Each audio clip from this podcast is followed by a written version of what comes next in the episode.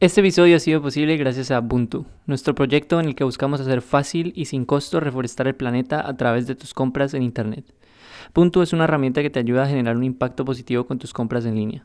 Actívala cuando estés haciendo una compra en Internet en tu tienda favorita y plantaremos árboles en función del valor de tu compra.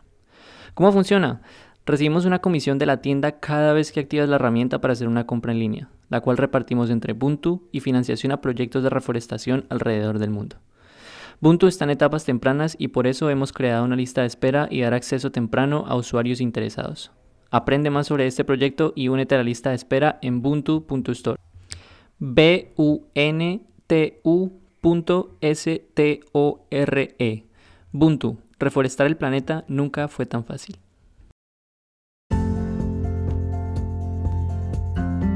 Hola, somos Flo y Felipe y estás escuchando Economía Consciente. Somos la ventana al ecosistema de quienes construyen negocios rentables alrededor de problemáticas sociales y ambientales.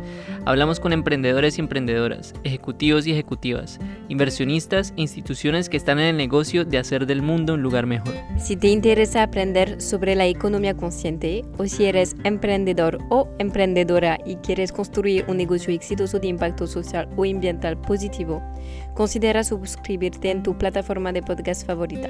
Empezamos con nuestra charla de hoy. Hola, ¿qué tal? Este es un nuevo episodio de Economía Consciente y hoy tenemos como invitado a Pablo Sánchez, director del B-Lab en España. B-Lab es una organización sin ánimo de lucro que impulsa el movimiento de la gente que crea negocios como una fuerza para hacer el bien. B-Lab promueve una visión de un sistema económico sostenible, inclusivo e igualitario para las personas y el planeta. Pablo, qué gusto recibirte. ¿Qué tal? ¿Cómo estás? Encantado, Felipe y Flo. Un placer estar aquí. Cuéntanos un poco sobre los orígenes de B-Lab. ¿Por qué y de dónde nace? B-Lab nace hace unos 15 años aproximadamente. Nace en Estados Unidos y nace de la mano de tres emprendedores. Tres emprendedores que en su día crean una empresa, una empresa de zapatillas deportivas que se llama And One, que llegó a ser realmente reconocida y que incluso, bueno, llegó a ser segundo en ventas tras, tras Nike con lo cual, una empresa que, funcionó bien, que creció.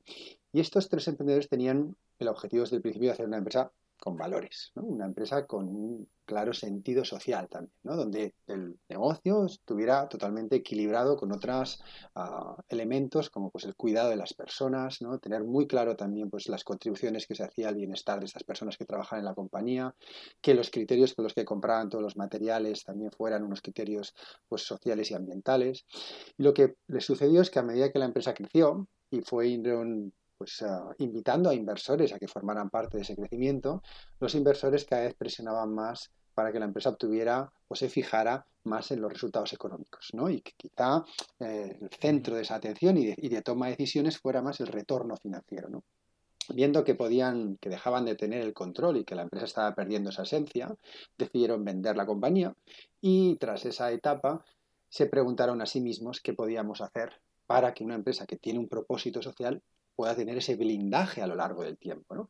Y desde ahí nace el movimiento Bicor, nace con esa idea de blindar las empresas que tienen una misión social y de promover que las empresas tengan un impacto positivo. Entonces se crea todo un sistema, todo un movimiento para que realmente pues, eh, dotar a las empresas de, esa, de ese rigor, de un marco de evaluación, de un marco de gobernanza que les permita de algún, modo utilizar la fuerza del negocio para generar un impacto positivo.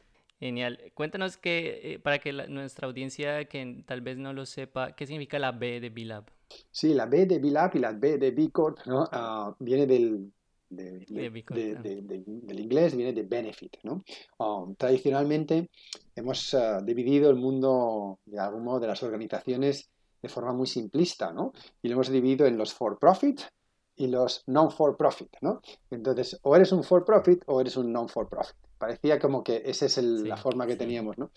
Y la idea es decir, bueno, pues hay empresas for benefit, ¿no? ¿Qué quiere decir for benefit? Que realmente integran ¿no? Um, el, beneficio económico, pero también integran el beneficio social y el beneficio ambiental. ¿no?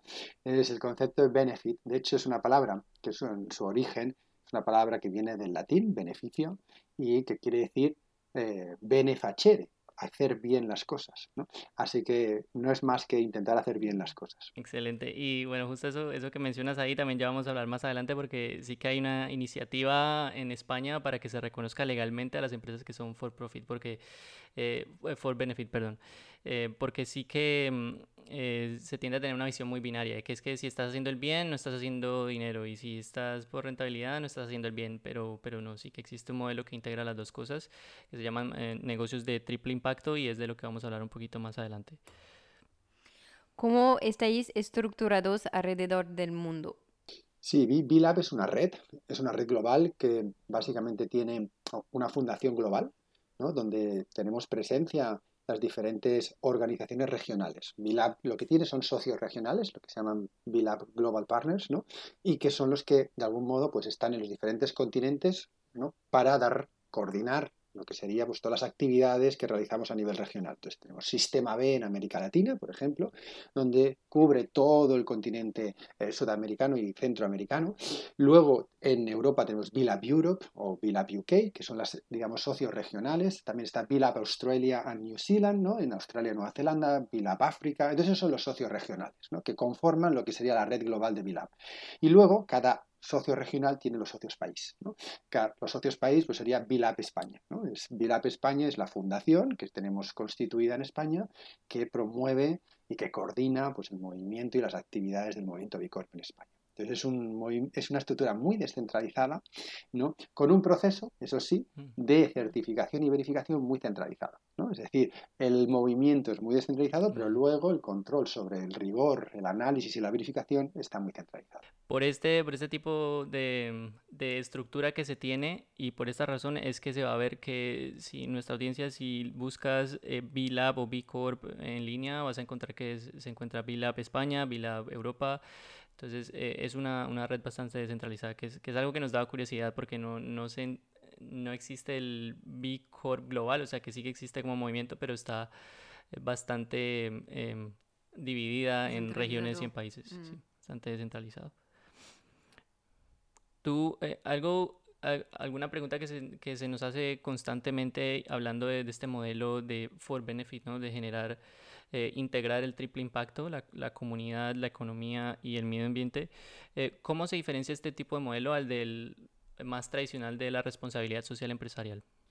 Mira, yo te diría, para decirlo muy simple, ¿no? que la responsabilidad social empresarial es intentar minimizar los daños, es prevenir los daños, intentar gestionar de tal modo que la empresa minimice sus impactos negativos. Ah, y por lo tanto integrar esa consideración de los grupos de interés para, lo que es, digamos, B Corp o el concepto de empresas con propósito es pasar de minimizar los daños a maximizar el bien. Em, entonces, lo que queremos decir es, lo que realmente estamos buscando no tanto es cómo mitigamos los riesgos, sino cómo utilizamos la empresa para generar soluciones. Ah, cómo generamos un impacto positivo con nuestras actuaciones. Por tanto, no solamente mitigamos, sino que intentamos de forma proactiva, a través de nuestros modelos empresariales, ofrecer soluciones. para mí ese es el cambio. ¿no? Es el cambio es un poco de una visión más reactiva a una visión más proactiva, de una visión de algún modo donde em, estamos cuidando de hacer menos daño a generar un impacto positivo, donde no hablamos tanto, digamos, de reputación, sino que hablamos de confianza entonces, ese es un poco el, cambio que supone y que algunos, algunos eh, empiezan a llamarlo pues, empresas activistas también, ¿no? O sea, que toman una posición porque tienen un propósito, ¿no? Y por tanto toman una posición también política. Así que, mm, bueno, eh, esas son algunas diferencias y que son fundamentales, porque lógicamente lo que quiere decir es que esas empresas tienen una intención de generar un impacto positivo y su razón de ser, ¿no? Su razón de ser es precisamente responder o dar una solución a un problema socioambiental. No, su razón de ser no es generar un beneficio económico. El beneficio vendrá como resultado de esa razón de ser. Exactamente. Y, bueno, y tal vez la forma que lo podríamos decir es que eh, es, es, un cambio de paradigma porque venimos desde la teoría que se viene desde Milton Friedman, que creo que se llama, donde viene que es la primacía del accionista, que las empresas existen por el solo propósito de generar beneficios a sus accionistas. Entonces lo que se propone aquí, según entendemos, es que se haga ese cambio de paradigma y que se, que se vean las empresas más em, como existir con el solo fin de generar rentabilidad y hacer ese cambio hacia más verse como un miembro de una comunidad que por como por ser miembro de la comunidad se genera beneficio a los demás, a la comunidad y al medio ambiente. Totalmente, así es. Lo, lo verías de esa forma. Totalmente, totalmente. Y además lo has, lo has, dicho muy bien, es decir, estamos hablando de precisamente romper ese paradigma empresarial y, y crear una nueva cultura de empresa. ¿Cuáles son los pilares sobre los que se determina que una empresa genera impacto positivo?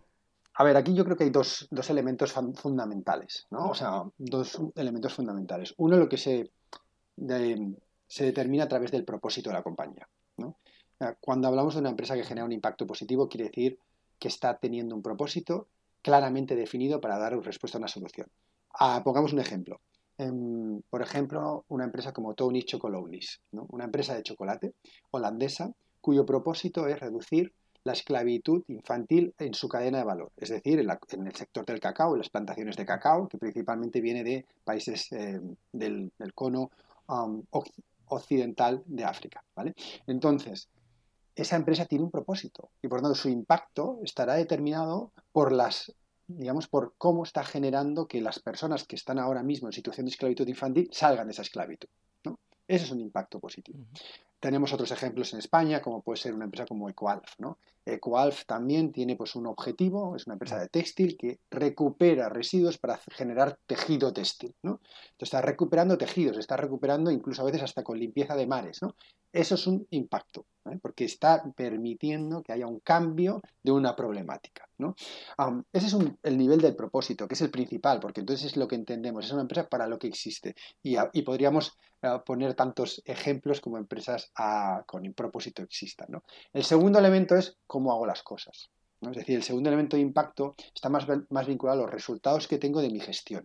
Porque yo puedo hacer una cosa mm. de algo vinculada al propósito muy bien, pero luego también tengo que estar seguro de que, por ejemplo, en la empresa, pues temas de inclusión y diversidad, de, desarrollo profesional, de salarios dignos, de ah, ética y transparencia, de gestión de proveedores, ¿no? de gestión ética de clientes, de desarrollo comunitario. O sea, es decir, todo como mis operaciones están vinculadas también hacia generar un impacto a mis grupos de interés. Y eso es en el nivel de gestión. Ya no es en el nivel de propósito, pero muchas veces el propósito se vincula lógicamente a los compromisos de gestión. Entonces, esos dos elementos son cuando yo tengo una posibilidad de estructurarlo, definirlo, es decir, eh, diseñar una estrategia, estoy generando un impacto positivo. Y luego, lógicamente, esos compromisos tienen unos indicadores que me permiten decir cómo estoy contribuyendo a la generación de este cambio y cómo estoy contribuyendo a un resultado positivo en estos ámbitos de mis a políticas y procesos internos. Entonces, em, eso es un poquito la forma de medirlo que, tenemos o que ofrecemos a las empresas para que lo puedan desarrollar. Sí, nos, gusta eso que mencionas, que, haya una, alineación con el por qué y en el cómo, que tengan, tengan consistencia y que estén enfocadas a generar impacto positivo. Simple por, por tu existencia, por el problema que estás resolviendo, pero también por la forma en que haces las cosas. Hablemos ahora sobre, sobre una de las iniciativas más importantes de B-Lab, que es el certificado B Corp. Eh, ¿Puedes contarnos lo que es la certificación B?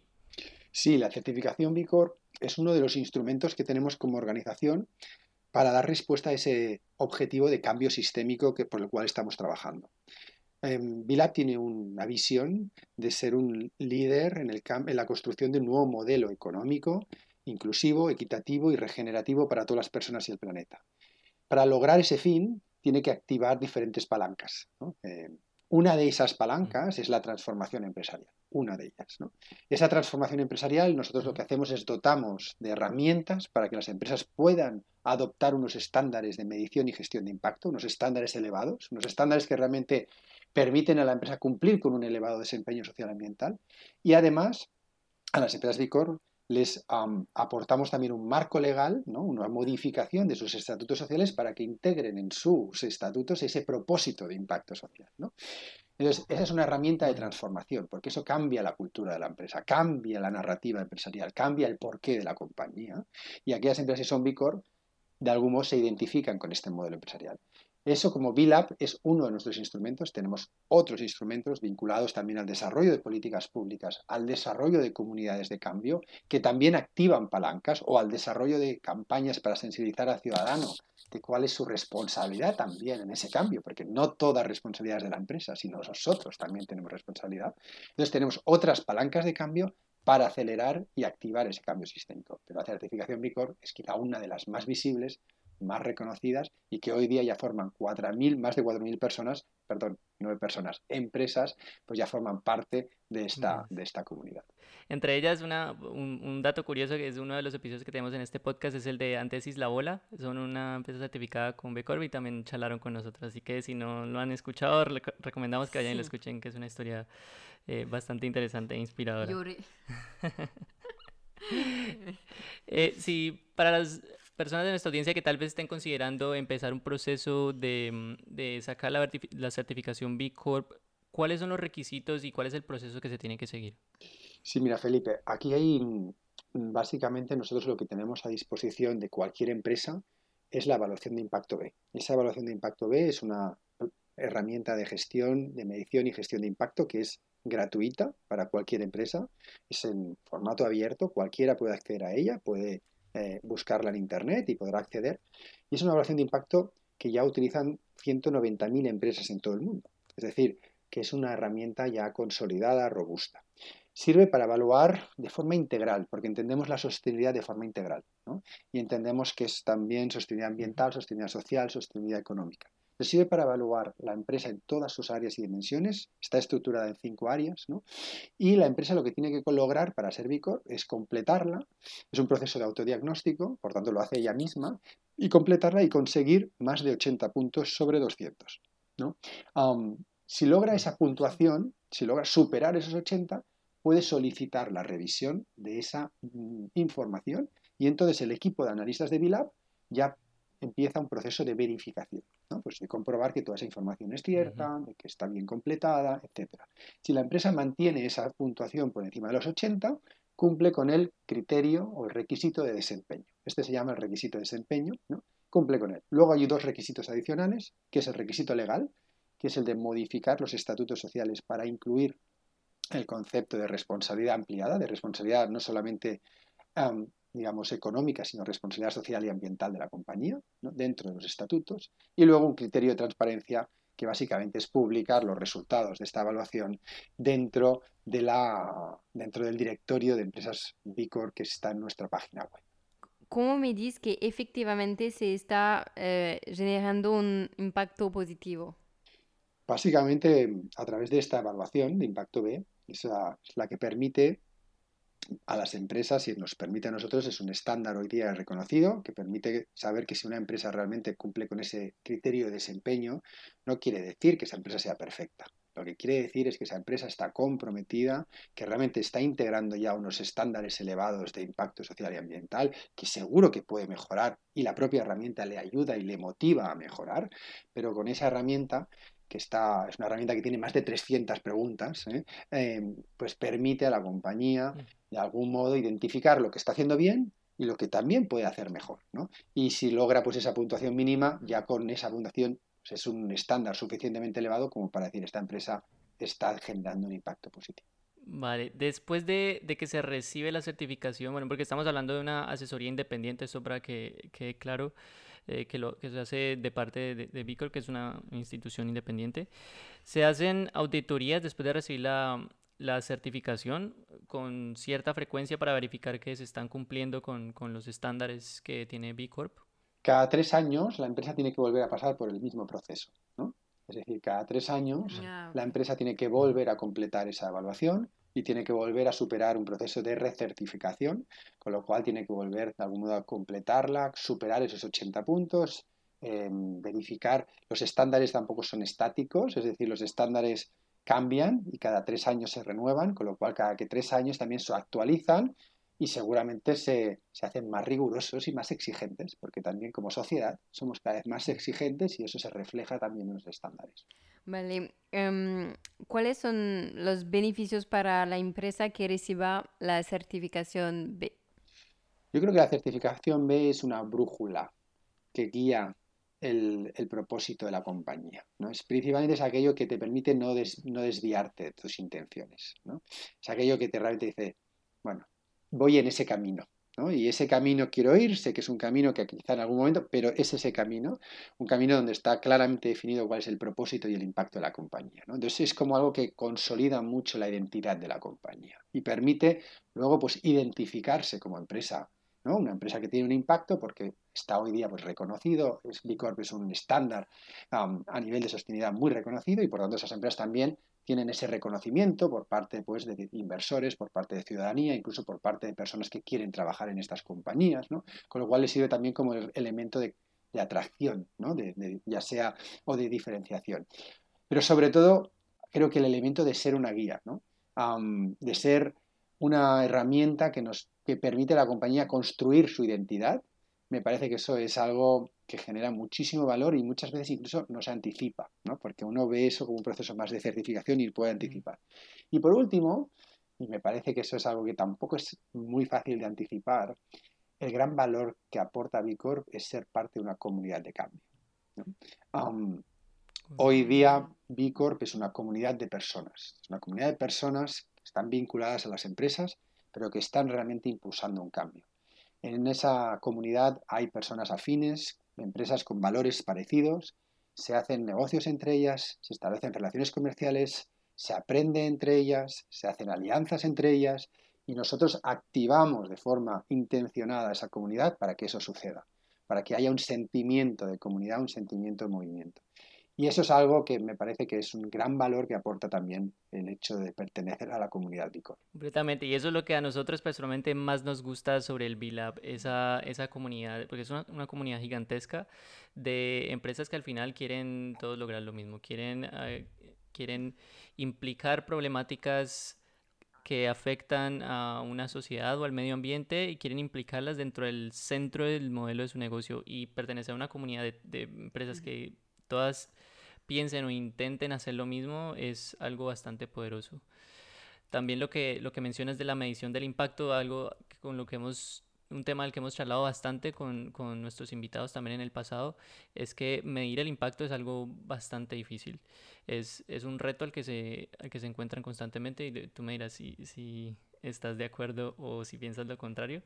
Eh, pero sí, esta herramienta que tú mencionas, la, la, evaluación del impacto, la recomendamos también muchísimo. Si eres una empresa que no sabe dónde empezar, que tiene ganas de medir el impacto, pero no sabe cómo hacerlo, empezar utilizando esta herramienta es, es un buen primer paso. Sí, eh, totalmente de acuerdo, Felipe y Flo. Es algo, medir el impacto es complejo si entendemos que cuando hablamos de impacto nos referimos a ese cambio que queremos crear o provocar gracias a, nuestro modelo de negocio. ¿no? Es decir, no solamente medir el impacto quiere decir pues, eh, las unidades de algo, sino es el cambio generado. ¿no? Y el cambio generado para pedirlo, normalmente necesitas una unidad temporal, pues de seis meses, de un año, ¿no? O sea, cómo facilita la vida este producto o servicio a las personas que, por ejemplo, la empresa valenciana, ¿no? VisualFi. ¿no? Uh, VisualFi es una empresa valenciana que básicamente tiene producto de accesibilidad para personas con deficiencia auditiva.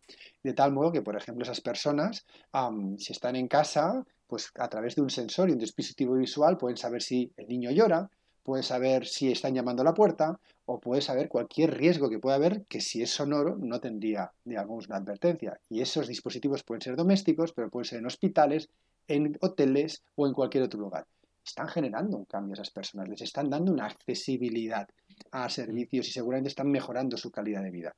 Claro, medir eso es complejo porque necesitas coger una muestra de esas personas, ¿no? Mirar a lo largo del tiempo diferentes indicadores, ¿no? Ver otra muestra comparativa que no está utilizando ese servicio y ver si hay diferencias, ¿no? Entonces, medir el cambio no es fácil. Lo que utilizamos la evaluación de impacto B como un proxy de, ese, impacto positivo, ¿no? porque a, través de un montón de indicadores podemos de algún modo saber si estamos generando ese impacto ¿no? o si tenemos un modelo de negocio de impacto. Entonces esa herramienta ayuda a simplificar esa complejidad que tiene la medición de impacto. gran herramienta, la recomendamos mucho. Nosotros la revisamos rápidamente, bueno, porque son 300 preguntas, pero sí que la revisamos y, bueno, aporta, aporta mucho valor si lo que quieres es medir el impacto. Ahora, eh, cambiamos un poquito de tema porque ahora queremos hablar del el tema del momento en, el mundo de B-Lab en España y es la iniciativa para que el gobierno español reconozca formalmente las empresas con propósito. Cuéntanos a grandes rasgos en qué consiste esta propuesta. Sí, me, ha gustado este que es el tema del momento. me, alegra saber, me alegra saber que estamos en ese momento, que estamos logrando que sea el tema del momento. bueno, pues con, mucha, con mucha, con mucha modestia, ¿eh? porque somos, lo hacemos con mucha ilusión y pasión, pero también somos conscientes de, bueno, pues de, lo que estamos intentando, que tiene muchos retos por delante. Em, efectivamente, creemos, como os decía antes, como organización que está liderando, intentando liderar un cambio sistémico que tiene hay otras palancas de cambio, ¿no? Y las políticas públicas es una gran palanca de cambio, ¿no? Desde la política pública buscamos el reconocimiento de un marco legal que permita categorizar a las empresas con propósito, que permita identificarlas y visibilizarlas. Creemos que hoy en España hay algo más de 100 empresas B. Es un número para nosotros eh, precioso, las queremos a todas mucho, pero sigue siendo un número reducido. ¿no? Necesitamos un marco que, que, permita que haya muchas más empresas que se unan a esta corriente de cambio. Entonces creemos que el tener un marco legal que permita identificar qué quiere decir una empresa con propósito, es decir, una empresa que está comprometida con la sostenibilidad, con el cambio, con el impacto, de aquellas que están intentándolo, pero quizás no han llegado a ese punto o no tienen el mismo compromiso, creo que es importante. Estamos también en la era del greenwashing, ¿no?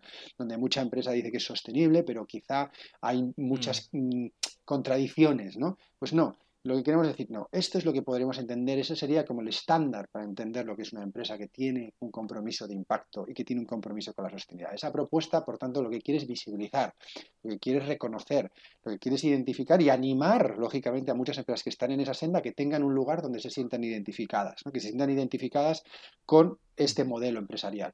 Y el modelo empresarial es lo que estamos mm, bueno, pues, eh, promoviendo por a agua, mar y tierra, ¿no? Para ver si logramos ah, pues que se apruebe.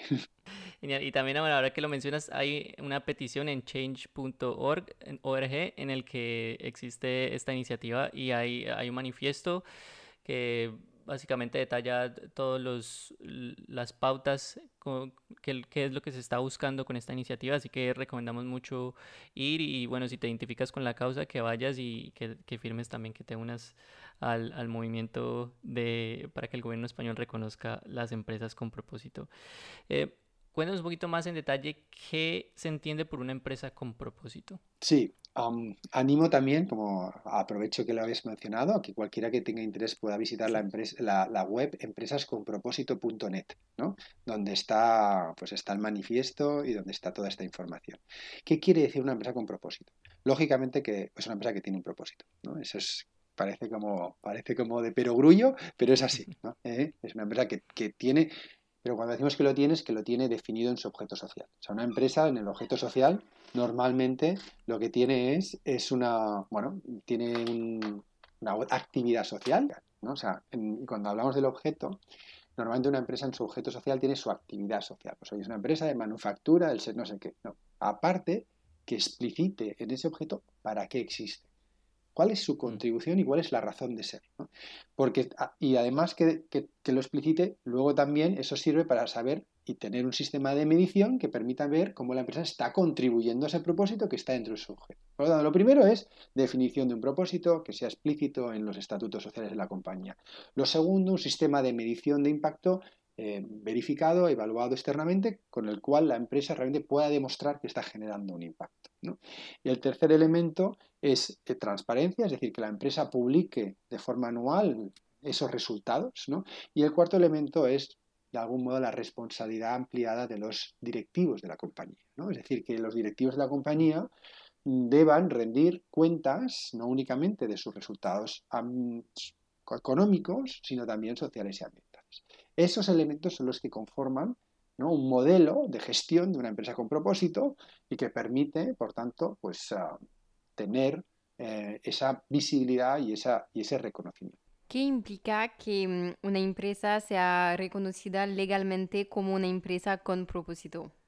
implica, creo que es una señal, es como una especie de distintivo, ¿no? Es una distintivo, es decir, yo sé que esta empresa es una empresa con propósito y por tanto, como, como persona, pues puedo decir, oye, yo quiero apoyar ¿no? esta empresa y quizás si he de escoger una empresa de comercialización de energía o de energía y sé que hay una que es con propósito, pues quizá digo, oye, pues con mis valores, que es pues, intentar apoyar la energía verde, ¿no? Intentar, pues voy a irme a una empresa así. O si soy un inversor, ¿no? Pues, pues mira, tengo unos ahorrillos y quiero invertir en una empresa, pues resulta que quizá me voy a una empresa pues que también considero que tiene ese propósito, ¿no?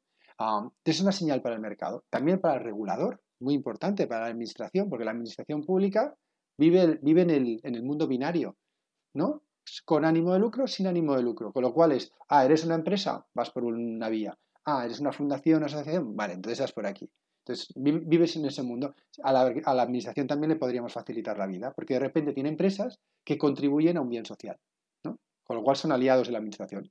Oye, resulta que tengo empresas que están dando respuesta a problemas de carácter público, ¿no? Pues, pues tengo una forma de visibilizarlo, ¿no? Y también me permite relacionarme o tengo entonces, esas son las ventajas que tiene tener ese marco.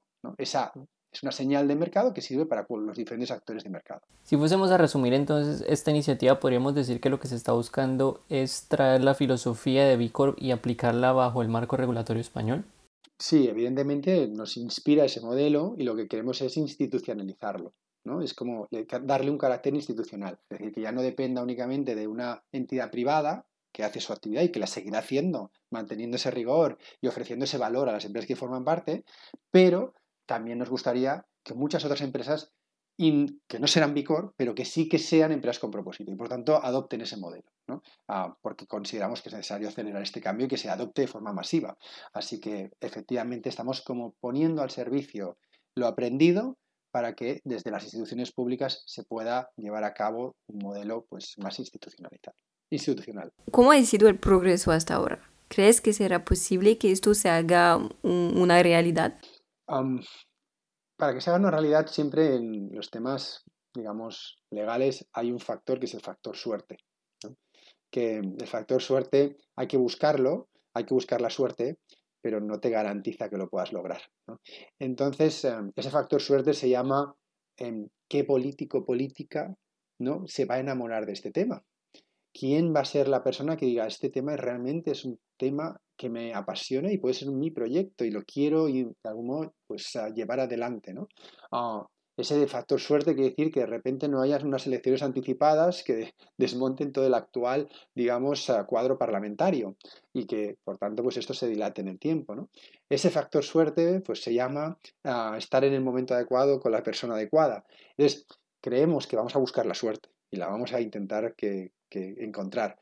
Mm, nuestro objetivo es de algo, no, no, desfallecer, no desfallecer, seguir trabajando para que eso se logre. Y como un comentario optimista no estamos hablando de algo que no existe, que nunca se haya inventado. Este tipo de modelo ya existe en Francia, en Italia, Estados Unidos y en algunos países de Sudamérica. Iba, efectivamente, efectivamente. Creo que está en Colombia, está también en Uruguay, en Perú, ¿no? Y seguramente en Argentina en proceso también, ¿no? Los, los, que has mencionado, o sea, no es algo loco lo que estamos proponiendo, no es una locura, ¿no? Es algo simplemente de sentido común, es algo que tiene una lógica, que la, o sea, las normas tienen que reflejar la evolución de, de, los valores de una sociedad, ¿no? Y como sociedad estamos como valorando a las empresas de otro modo, ¿no? Ya no son, no tienen por qué ser los malos de la película, no. Hay empresas que son agentes de cambio, que están haciendo las cosas muy bien. Pues reconozcamos a esas empresas, porque como sociedad también estamos creando empresas con esa intención, ¿no? Ah, entonces, adaptémonos también, ¿no? Que las normas se adapten. Así que ojalá seamos pioneros también desde España en esa adopción. Vale, y esperemos que así sea. Nosotros desde Economía Consciente también estamos muy pendientes de esta iniciativa y esperamos que se siga desarrollando de forma positiva. Vamos cerrando ya esta charla, eh, así que muchas gracias hasta ahora Pablo. Cuéntanos dónde podemos encontrarte a ti y a todos los proyectos de iniciativa de VLAB en España. Mira, VLAB en España hoy día es una red de personas. Eh, afortunadamente nosotros estamos al servicio de ese movimiento, somos una pieza más, pero es gracias a muchísima gente, entre, que, entre los que estáis también vosotros por ahora mismo estar dando este espacio para dar visibilidad. entonces, es gracias a todas esas personas que están en las empresas B Corp, que están en las comunidades B, que son los multiplicadores B, que es la, la, red de B Academics, ¿no? todas esas personas hoy día están llevando a cabo proyectos y de forma descentralizada y como pero ordenada. Y, esa es la gran magia de este movimiento, ¿no? que esto no depende de, de unas personas que estemos quizá en este momento en esta posición, sino que realmente es algo que gracias a la pasión, al compromiso de muchos, eh, se está, llevando a cabo.